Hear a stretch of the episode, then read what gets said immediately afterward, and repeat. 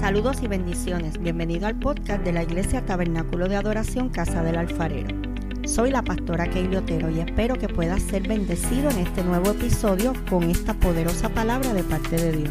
Si es así, recuerda compartirla con un amigo. Dios te bendiga. Dice el verso, sean llenos del Espíritu, anímense unos a otros con salmos, himnos y canciones espirituales. Canten y alaben al Señor con el corazón, dando siempre gracias a Dios el Padre por todo, en el nombre de nuestro Señor Jesucristo. Y amén. Y hoy vamos a hablar sobre el poder en el nombre de Jesús. Fíjate que ahí decía, dar gracias a Dios por todo en el nombre de nuestro Señor Jesucristo. Y para hablar del poder en el nombre de Jesús, en esta mañana yo quiero ir un poco a la historia y al trasfondo de su nombre. Y cuando vamos al trasfondo de su nombre podemos aprender muchas cosas. Y, yo creo que lo primero, lo más grande que hay en el nombre de, de Jesús, es que este nombre fue dado por Dios mismo antes de que el niño naciera. Y darás a luz un hijo, Mateo 1.21 dice, y darás a luz un hijo y llamará su nombre Jesús, porque él salvará a su pueblo de sus pecados. Lucas 2.21 dice, cumplidos los ocho días para circuncidar al niño, le pusieron por nombre Jesús, el cual había sido puesto por el ángel antes que fuese concebido. Él da el nombre y cuando lo van a circuncidar, los padres que eran José y María, lo llevan, lo circuncidan y le ponen por nombre Jesús. No le coja miedo a María, porque la iglesia evangélica tiene miedo de hablar de María. María era la madre de Jesús, era una mujer santa. En aquel tiempo, para haber escogido a María, era que esa era una mujer íntegra. Era una mujer hecha y derecha, era una joven hecha y derecha.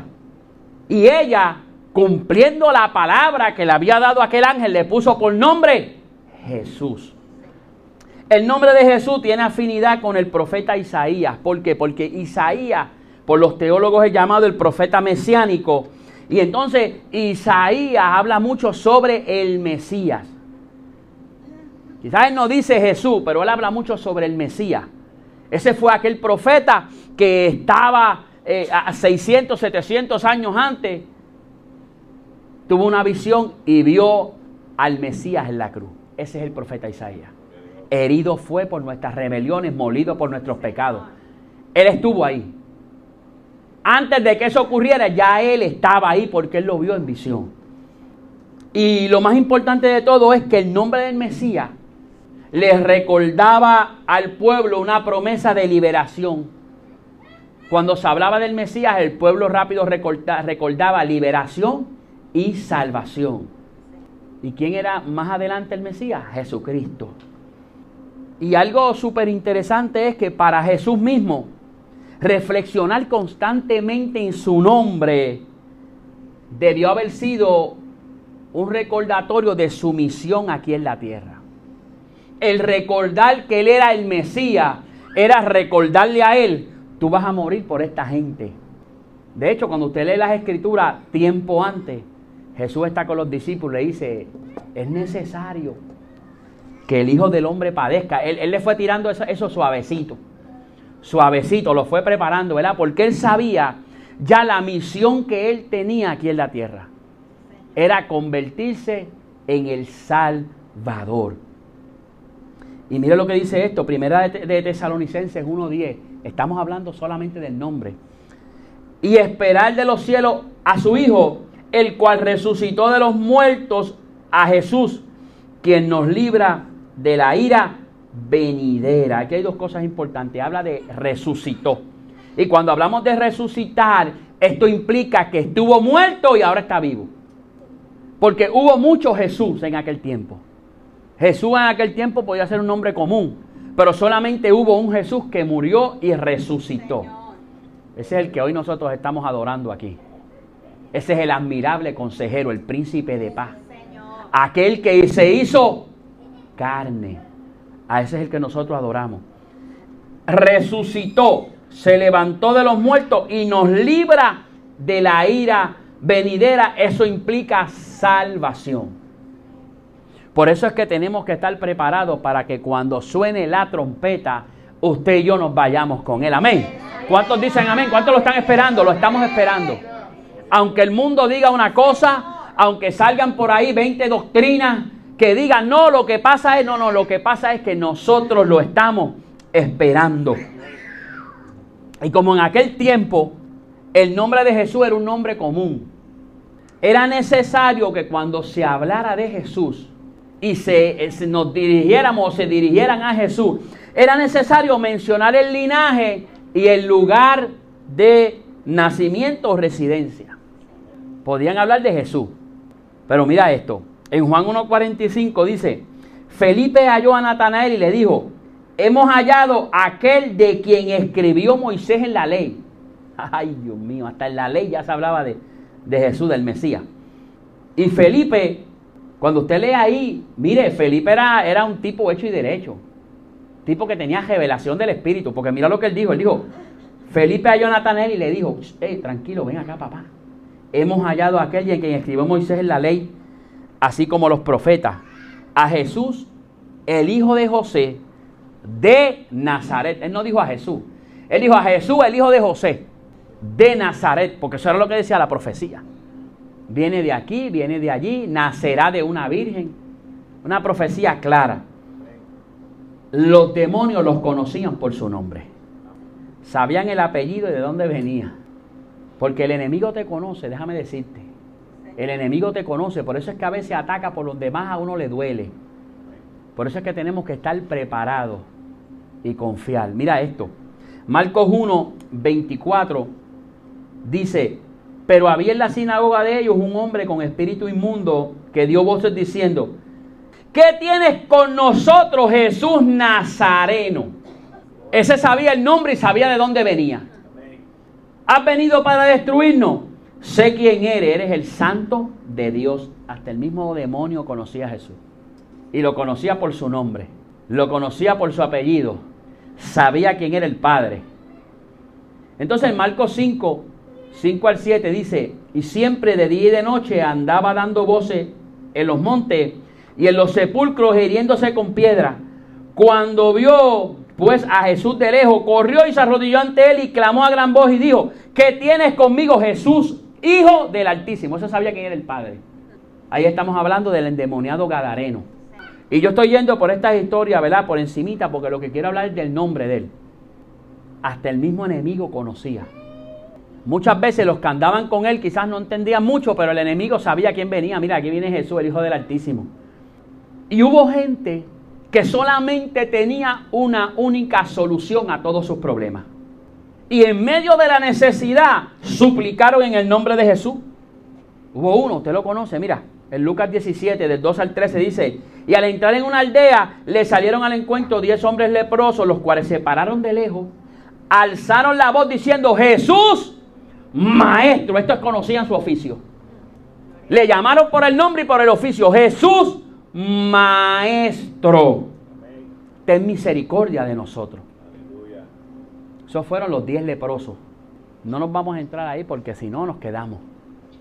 Luego, podemos leer en Marcos 10 del 46 al 47. Mira lo que dice. Dice, entonces vinieron a Jericó y al salir de Jericó, él y sus discípulos y una multitud estaba Bartimeo el ciego.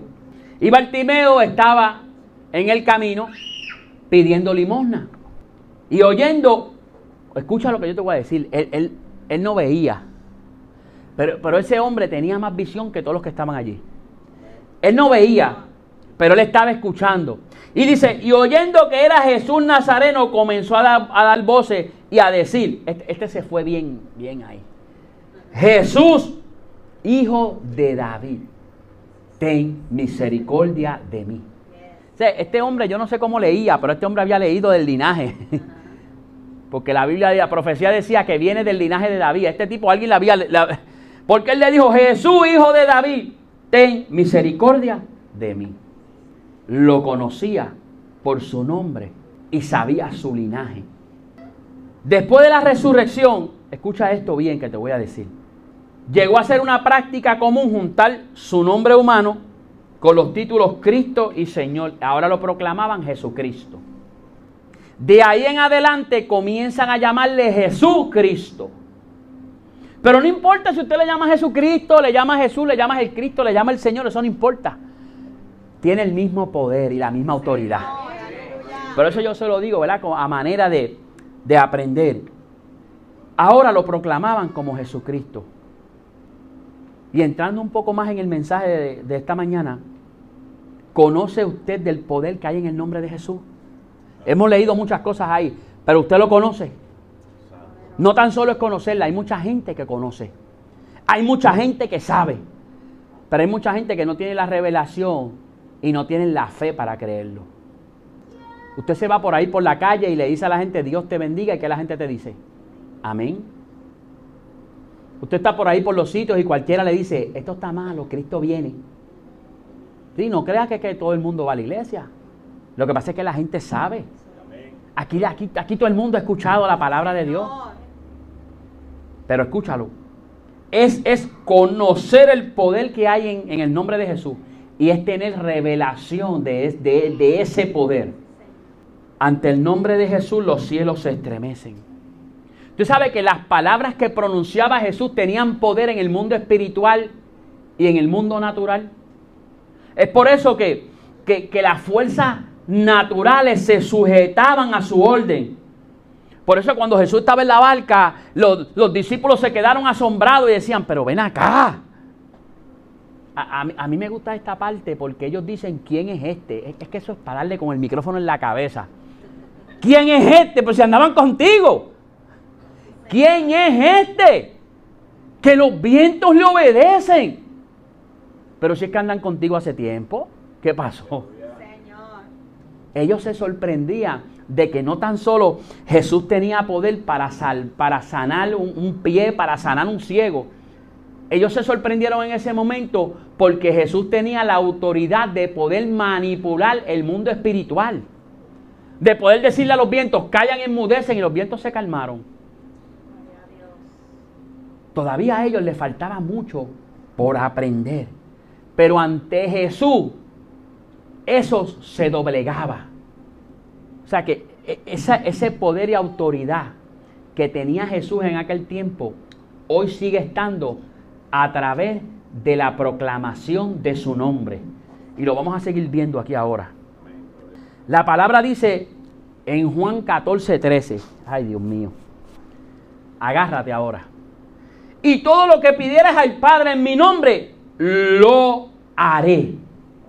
Por eso es que cuando los discípulos usaban el nombre de Jesús, estaban hablando al mundo invisible, estaban hablando al mundo espiritual y le estaban diciendo a la, gente y demostrándole a la gente la identidad de ellos como hijos de Dios. Porque él dijo, todo lo que pidieras al Padre en mi nombre, Él lo dará. Él primero da un ejemplo. Él dice, ¿quién de ustedes que son malos? Ustedes son malos. Le dijo, si un hijo tuyo te pide un huevo, tú le vas a dar una serpiente. ¿Qué hijo tuyo si, si te pide pan, tú le vas a dar una piedra? ¿Qué hijo tuyo si te pide agua, tú le vas a dar agua sucia? ¿Verdad que no? Aún nosotros siendo pecadores le damos a nuestros hijos cosas buenas. Entonces Jesús le dice, imagínate tú, nuestro Padre que está en los cielos, ¿qué no nos dará a nosotros? Pide el Espíritu Santo que Él se lo va a dar. Entonces esta gente aprendió y usaban el nombre de Jesús y al usarlo estaban demostrando también su identidad como hijos de Dios. Y es sumamente que usted y yo creamos esa declaración porque tú y yo somos hijos de Dios. Es por eso que somos partícipes de las promesas que están en la palabra. Porque estas promesas que están en la palabra son para los hijos, son para los que creen. Por eso entonces que los discípulos dijeron, ah, bueno, pues entonces yo voy a agarrar esa palabra, todo lo que pidieras al Padre en mi nombre, yo lo haré. Y ellos agarraron esa palabra y comenzaron a correr con esa palabra. Y por eso los discípulos tuvieron un ministerio poderoso, porque ellos andaban proclamando el nombre de Jesús. Y hay una historia poderosa. Cuando vamos a Lucas 10, y, yo quiero que usted se lleve esto, Lucas 10, le hace el capítulo completo. Pero cuando vamos a Lucas 10, podemos leer algo. Mira, Dice, cuando los 72 discípulos regresaron, le informaron llenos de alegría, Señor, hasta los demonios nos obedecen cuando usamos tu nombre. En algunas versiones dicen que son 70 discípulos, en otras dicen que son 72. Pero eso es irrelevante. Así sean 50, 100, lo que sea, es irrelevante. Pero hay un pequeñito trasfondo, porque si nos quedamos con ese verso, pero hay, hay un pequeñito trasfondo y es que Jesús tenía en agenda, Jesús quería visitar algunos lugares. Entonces vino y antes de ir envió a 72 de sus discípulos. 72, pastor, discípulos. O sea, pues no han venido a los estudios bíblicos. Porque los que vienen aquí a los estudios bíblicos saben que Jesús tenía más de 12 discípulos. Parece que esos 12 eran los cerca. Pero había muchos más discípulos. Y dice que los envió de dos en dos. Él los envió para los lugares que él iba a visitar. Y cuando esos discípulos fueron allá y estuvieron, ellos vinieron acá, contentos y gozosos. Y le dijeron, Señor, Señor, hasta los demonios se sujetan cuando mencionamos tu nombre. Mire, en este tiempo estos muchachos pudieron ser testigos que ante la presencia de los demonios el nombre de Jesús era suficiente para que los atados experimentaran libertad. Entonces eso no se queda ahí. Jesús le contestó y le dijo, sí, les he dado autoridad a ustedes para pisotear serpientes y escorpiones y vencer todo el poder del enemigo y nada les podrá hacer daño. Esa palabra es para brincar. Te he dado autoridad. Te he dado autoridad para pisotear serpientes y escorpiones. Y cuando usted va a la palabra, lo maligno siempre lo relacionan con la serpiente. O sea que Jesús le dio autoridad para que pisotearan al enemigo en su nombre. No es para hacer show como mucha gente hace hoy. ¿Cómo tú te llamas? Olvídate de cómo te llamas. Aquí no, aquí no nos interesa cómo se llama. Aquí lo que nos interesa es, mira, en el nombre de Jesús de Nazaret, sal fuera. Y sale. Y eso fue lo que experimentó esta gente. Pero esto está bueno ahora. Esto, es, mire, esto está para una serie Netflix. Podemos hacer cuatro capítulos porque esto está brutal. En Marcos 9, del 38 al 40, mira esto. Juan, que era uno de los discípulos, le dice a Jesús, maestro, vimos a alguien usar tu nombre para expulsar demonios. Mira esto. Vimos a alguien usar tu nombre para expulsar demonios, pero le dijimos que no lo hiciera porque no pertenece a nuestro grupo. No lo detenga, le dijo Jesús. Nadie que haga un milagro en mi nombre podrá luego hablar mal de mí. Todo el que no está con nosotros está a nuestro favor. ¿Usted entendió esa parte ahí? Eso está poderoso. Y mientras yo preparaba esto, yo decía, eh, esto es lo que a veces pasa hoy día una tiraera y una cosa a veces entre miembros del cuerpo de Cristo. Y es triste. Tirándose, hablando, aquel dice, no, tú no puedes porque tú tienes el pelo largo y es el pelo corto y no, tú no puedes porque tú tienes pantalón y es con falda, no, tú no puedes porque tú estás feito y el otro sí, no, tú no puedes porque tú usas tenis y el otro no. Entonces estamos con ese dimidirete cuando ya Jesús resolvió el asunto hace dos mil años atrás. Lo que pasa es que el que no viene estudio bíblico no sabe eso o el que lee la palabra así por encimita. Jesús resolvió eso. Jesús lo que le dijo fue, tranquilo papá, nadie que proclame mi nombre va a hablar mal de mí, déjalo quieto.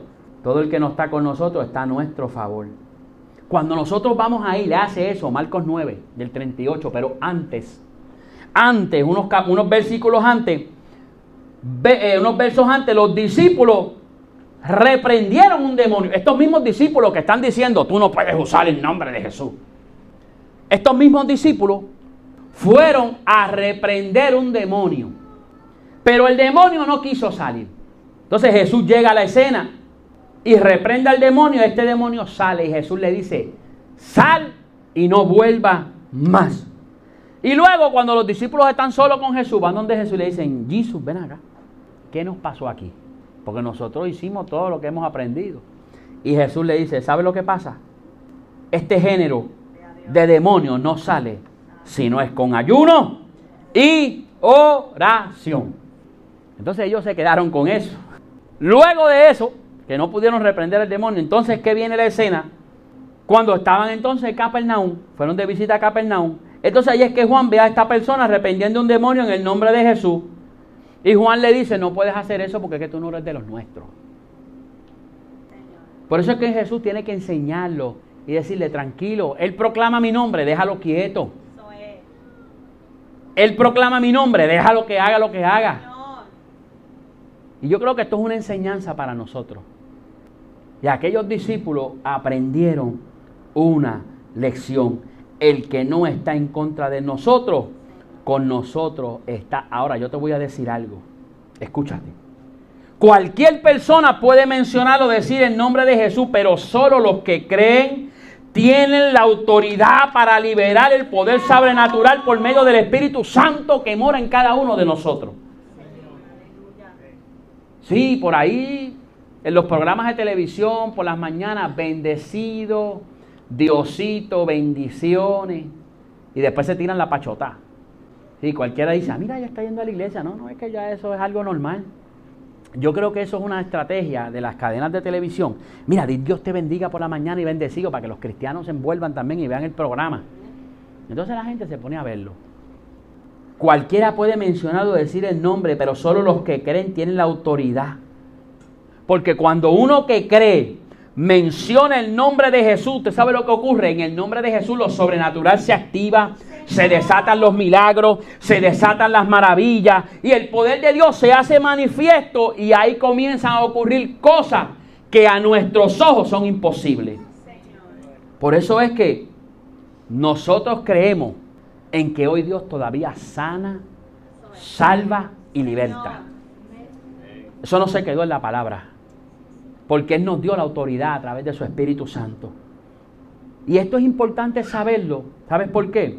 Porque si usted está parado en la brecha, orando por la restauración de su matrimonio, por la salvación de un familiar, orando por tu sanidad, por la sanidad de alguien, ¿sabes qué? Tengo que decirte que sigue haciendo eso en el nombre que es sobre todo nombre, el nombre de Jesús. Síguelo haciendo.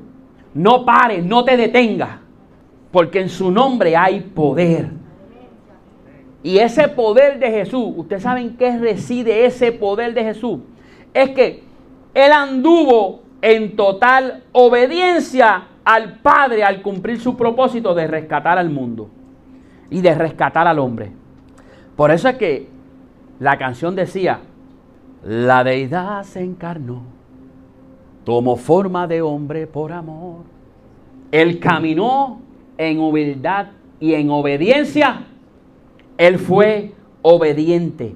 Y esa obediencia hace que hoy nosotros podamos decir su nombre y haya autoridad a través de él.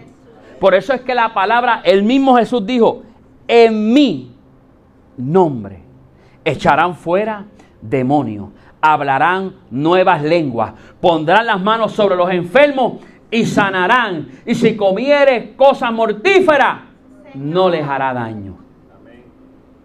En mi nombre. Y hoy, escucha, hoy esa promesa está vigente para ti y para mí. Y, no es como dicen los muchachos, ah, pues yo voy a comer veneno. No, pues si comes veneno te vas a morir. Ah, pero es que dice en mi nombre. Ah, en mi nombre. Yo he escuchado testimonios de eso. Misioneros fueron, él me estaba contando que fueron a la República. Pero yo fui a la República Dominicana, mire, yo fui a la ciudad y, y el que ha ido sabe que te pasan mil motoras por el lado en 30 segundos. Es una cosa terrible. Porque yo he hablado con gente, no, yo fui a Punta Cana, no, Punta Cana es el paraíso. Vete a la capital, mi hermano, que aquello, aquello es una cosa brutal. Y después yo guiando allí, imagínense. Pero esta gente fueron a República Dominicana, pero fueron allá donde los pisos son todavía en, tierra y donde aquello está brutal. Entonces él me dice que ellos llegaron allá, una casa bien humilde, estuvieron allí. Y él dice, no, muchachos, allí comimos, todos los días había mangú, había salami. Fue una cosa tremenda y nos bañábamos allí.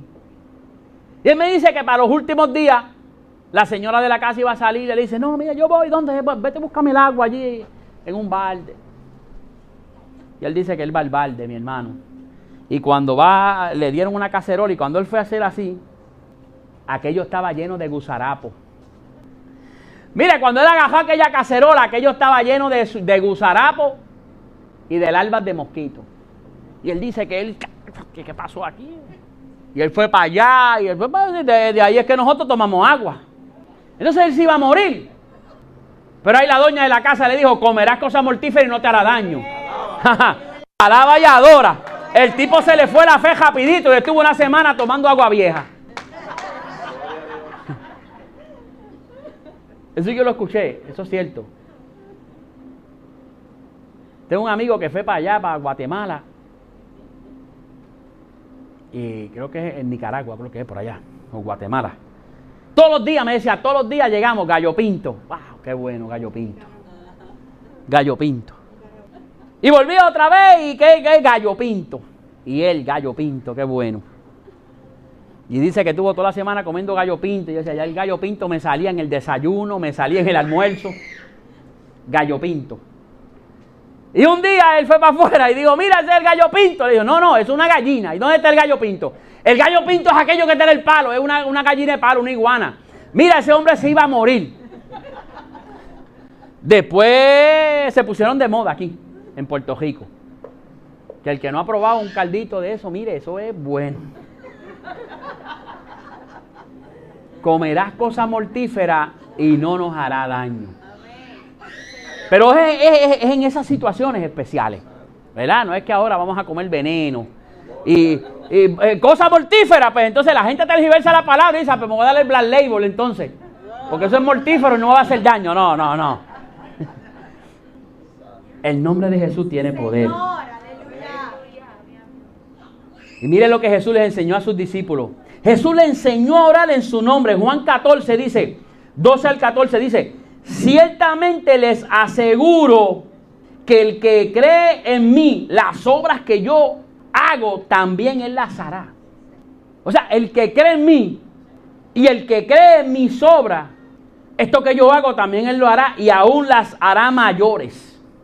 Porque yo vuelvo al Padre, o sea, ya yo no voy a estar. Y ahí le dice y la remete y le dice, cualquier cosa que ustedes pidan en mi nombre, yo lo haré. Así será glorificado el Padre en el Hijo. Lo que pidan en mi nombre, yo lo haré. Y esto está sumamente poderoso. Porque el secreto para obtener respuesta a nuestras oraciones es mantenernos en Cristo. Porque ya la promesa está. Ciertamente les aseguro, esto es una declaración sumamente importante, ciertamente les aseguro que el que cree mis obras las hará mayores. Yo no sé si usted cree eso, pero quiere decir que si ese resucitó muerto, usted va a resucitar muerto.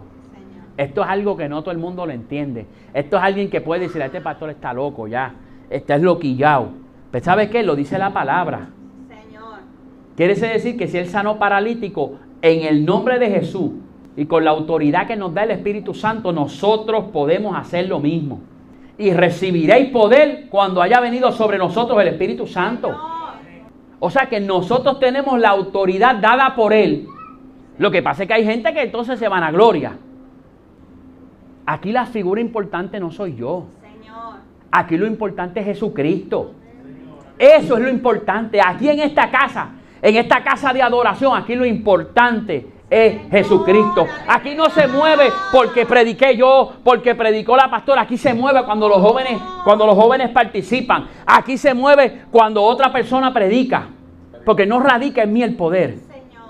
Es que su presencia está en este lugar. Y como nosotros le creemos a Él y usted le ha aprendido a creer, no importa. Lo que hace falta es alguien que crea en que en su nombre hay poder entre más cerca estemos viviendo, amando y sirviendo al Señor a través, oye, yo, lo que te voy a decir, a través del estudio de las Escrituras, orando, cantando, alabando al Señor. Usted sabe lo que va a pasar, que nuestras oraciones estarán alineadas con el carácter, con la voluntad, con la naturaleza de Dios y de acuerdo con las promesas que hay en la palabra. ¿Y por qué yo enfatizo en el estudio de la palabra? Porque nosotros tenemos un culto de estudio aquí. ¿Sabe lo que pasa?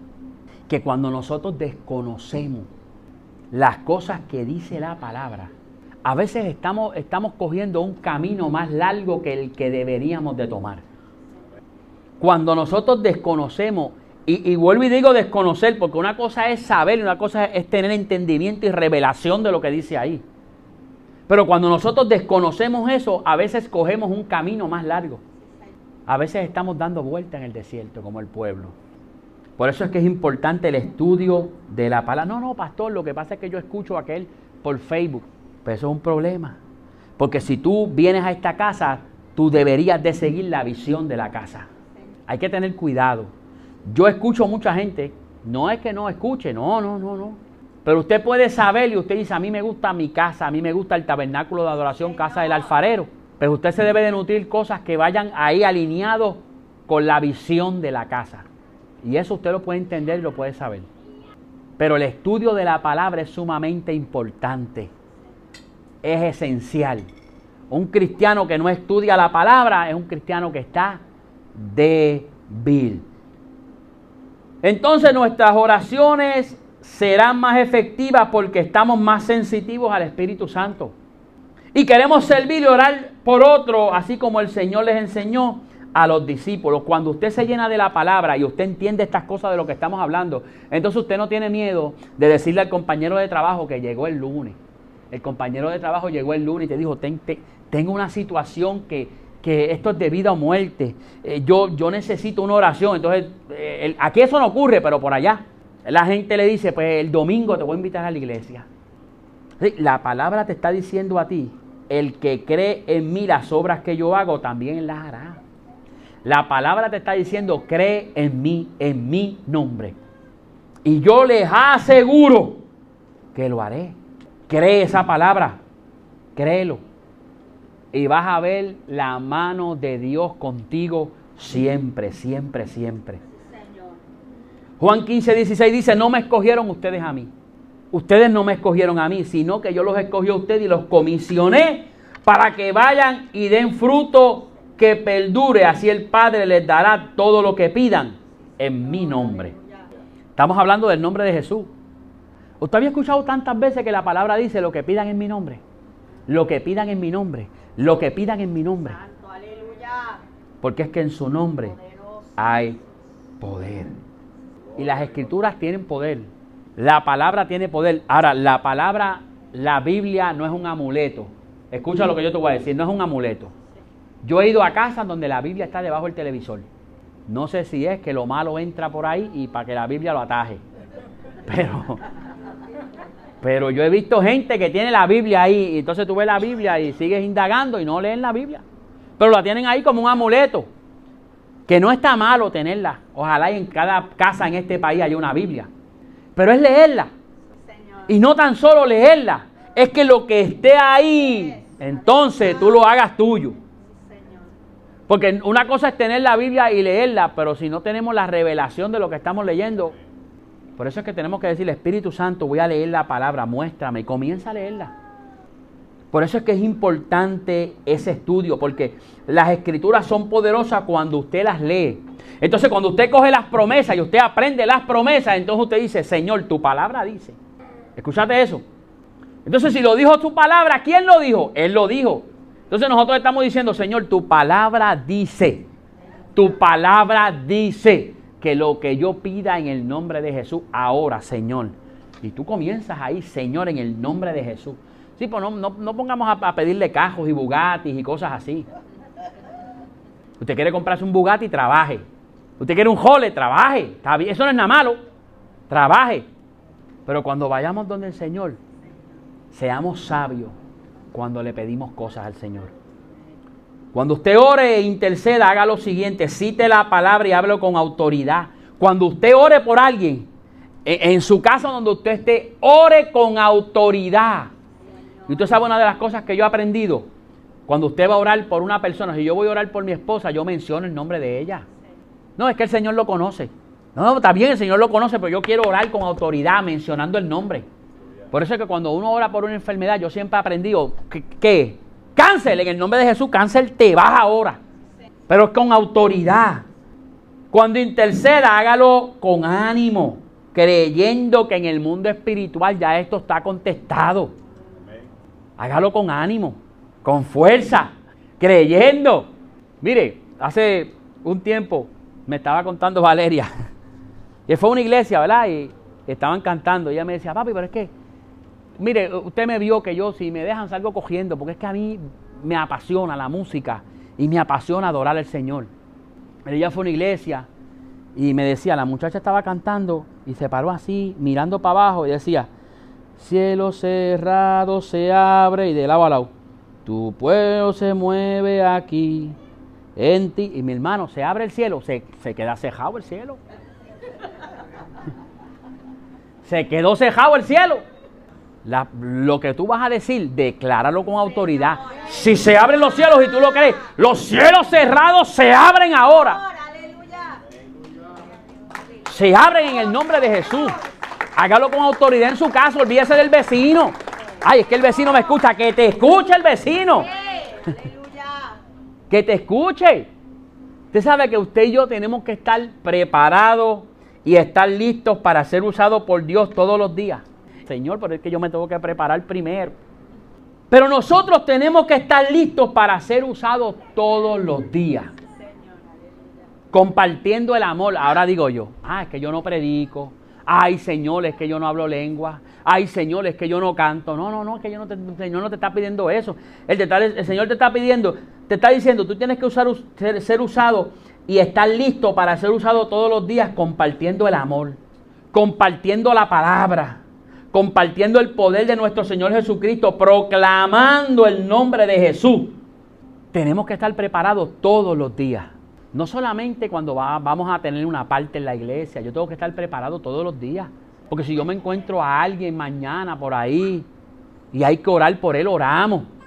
Hace un tiempo nosotros veníamos para la iglesia eh, en la noche, un día que no había culto, yo no me acuerdo si era sábado. Y cuando nosotros nos estacionamos, como, como 10 segundos después, escuchamos un golpe. Y fue que en la carretera una motora venía por el cajil contrario, eso fue aquí al frente.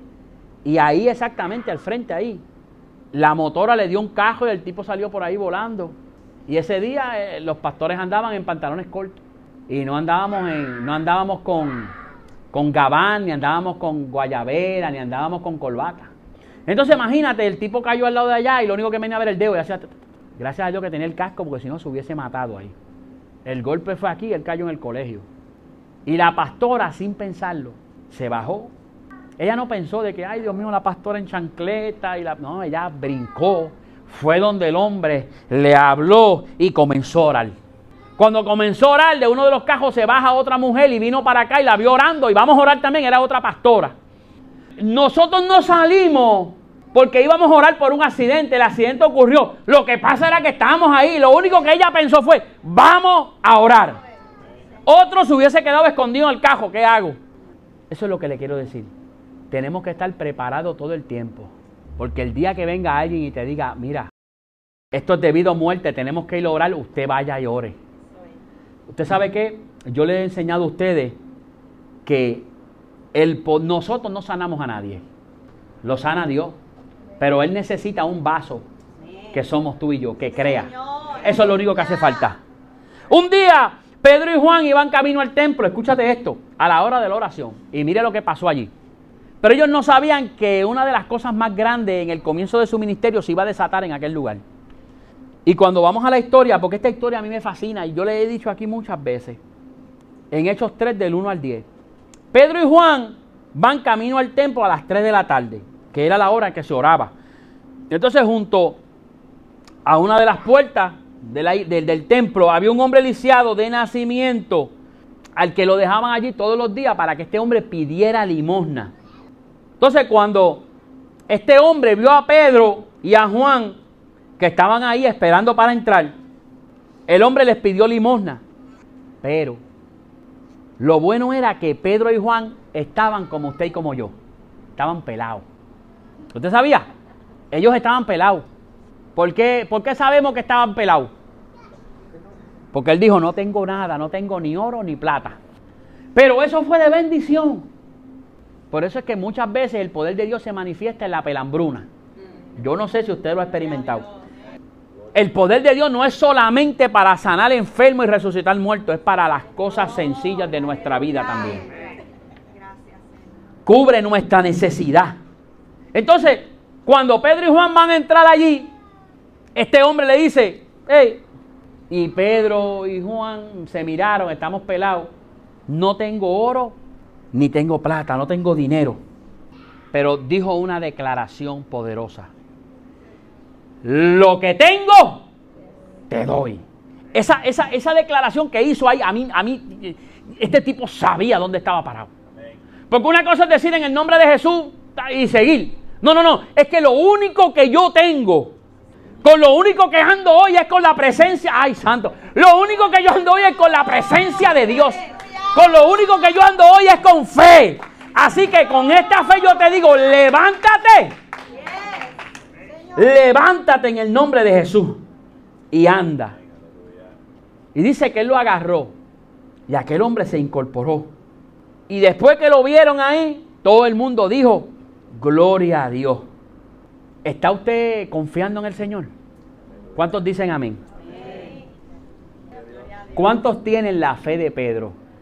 No tengo nada que darte, pero de lo que tengo te doy. Es importante algo sumamente importante es de qué tú estás lleno. ¿De qué tú estás lleno? ¿Qué tú le vas a dar a la gente que necesita? ¿De qué tú estás lleno? ¿De Facebook? ¿De los bochinches de Facebook? ¿O de qué? ¿Estás lleno de la palabra o de qué estás lleno? ¿De la serie? Yo no lo voy a criticar porque yo veo serie también. Pero lo que pasa es que hay gente que empieza y no puede terminar, empieza y no puede terminar, empieza y no puede terminar, empieza y no puede terminar. Y se le fueron dos días, el fin de semana completo. Pero, pero mira, a las 7 y 45 estamos aquí para estudio. No, lo que pasa es que mañana viernes tengo que madrugar. Duro esto, ¿verdad? Duro, duro, duele. ¿De qué nosotros estamos llenos? De la abundancia del corazón. Hablan los hechos.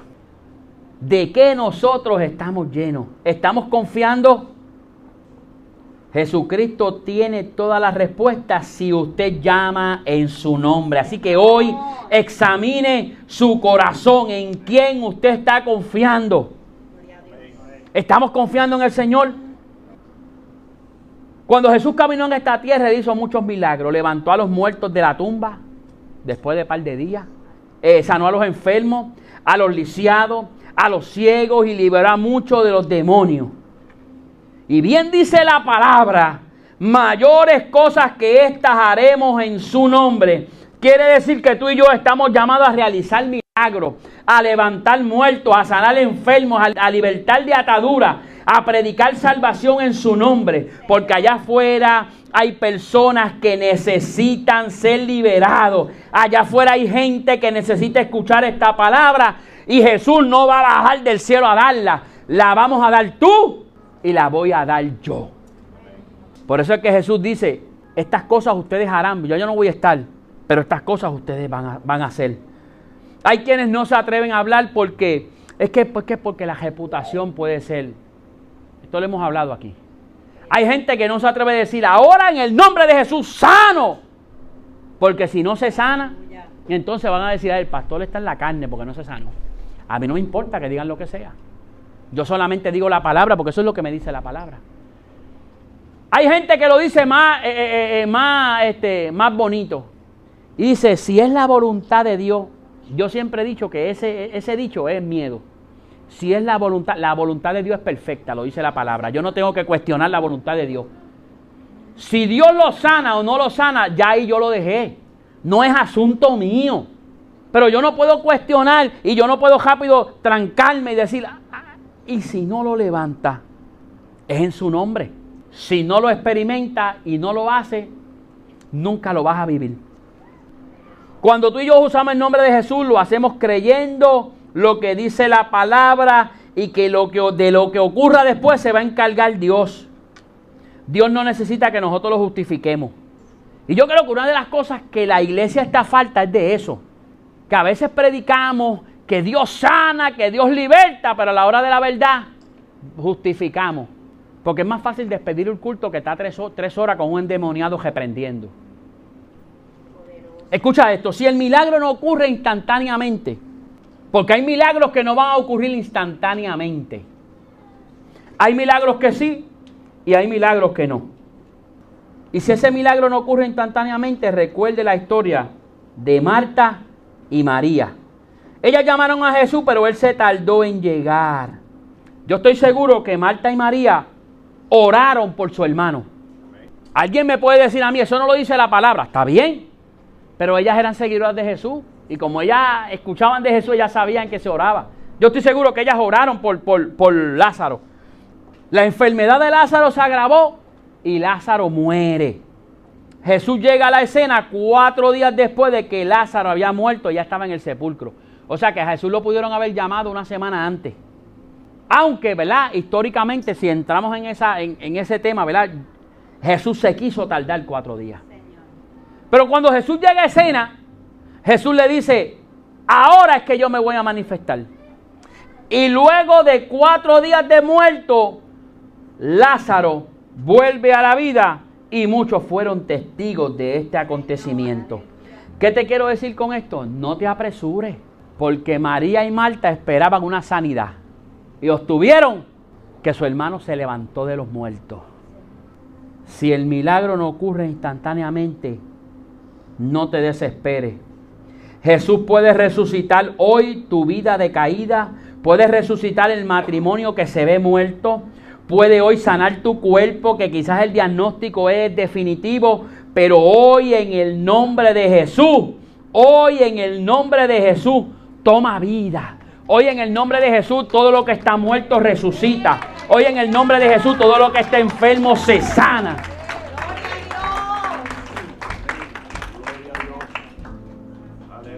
Y hoy no tan solo las enfermedades físicas están arrasando con el ser humano, sino también las enfermedades emocionales están haciendo estragos aún dentro de la iglesia. Pero hoy es tiempo de cambiar eso. Solo hace falta uno que se atreva a proclamar el nombre de Jesús. Y no te rindas de clamar en el nombre de Jesús. ¿Tú sabes por qué? Porque hay momentos en que no hay otra alternativa.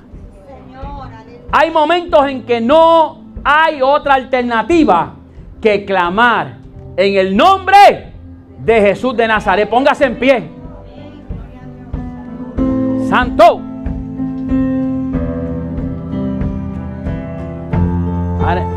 Así mismo, síguelo, síguelo. Oh, te adoramos, Señor.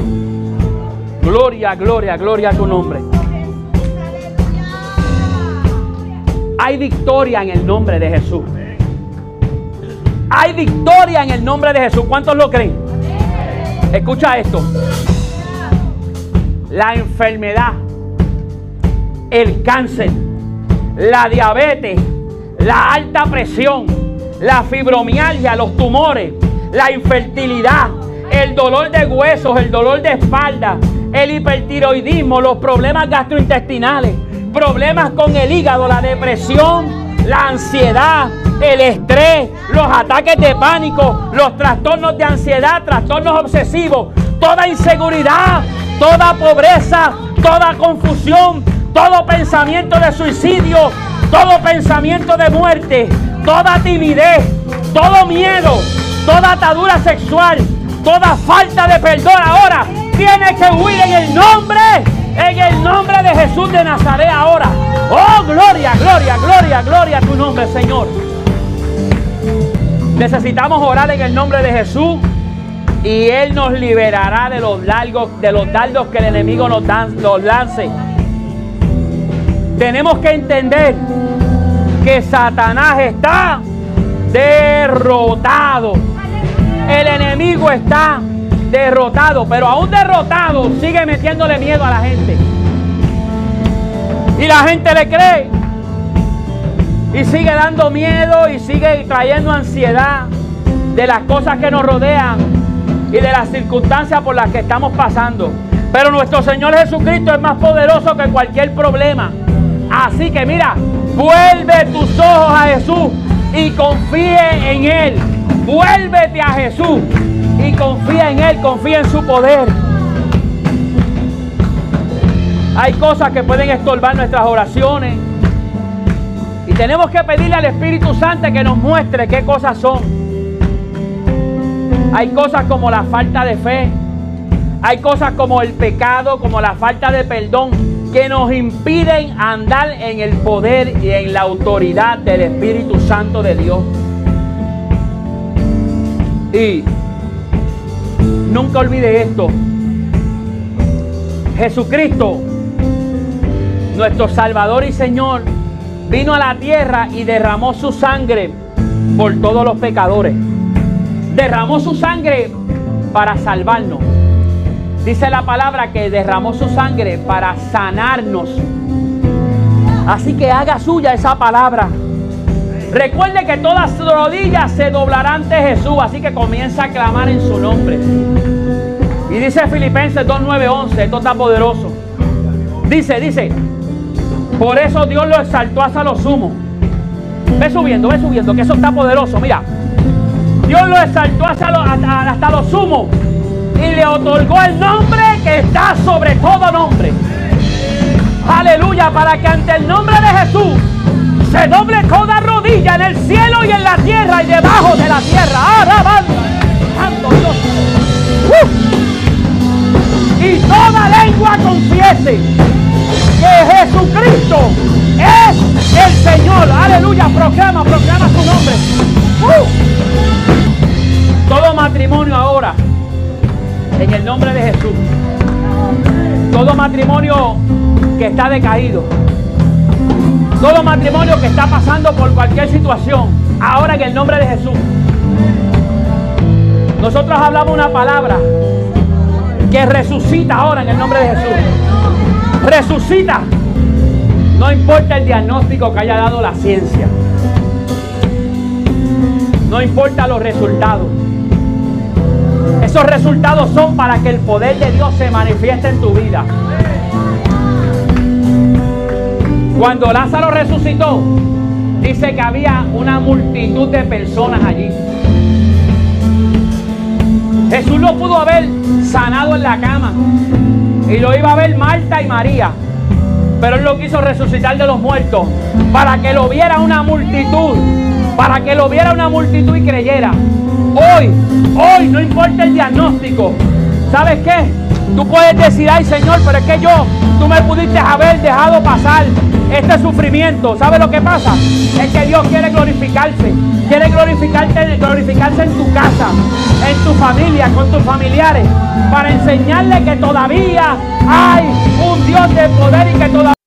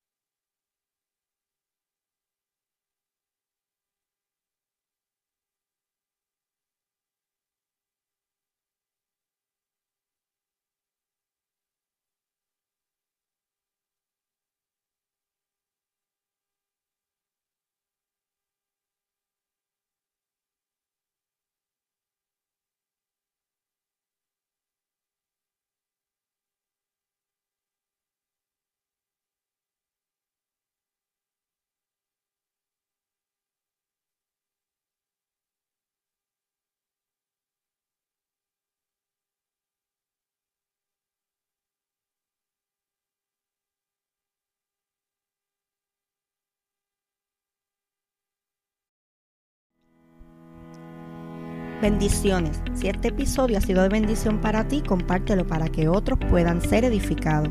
Te invito a que nos busquen en Facebook como Tabernáculo de Adoración Casa del Alfarero y te suscribas a nuestros podcasts en las diferentes plataformas. Y así no te perderás ninguno de nuestros episodios. Dios te bendiga.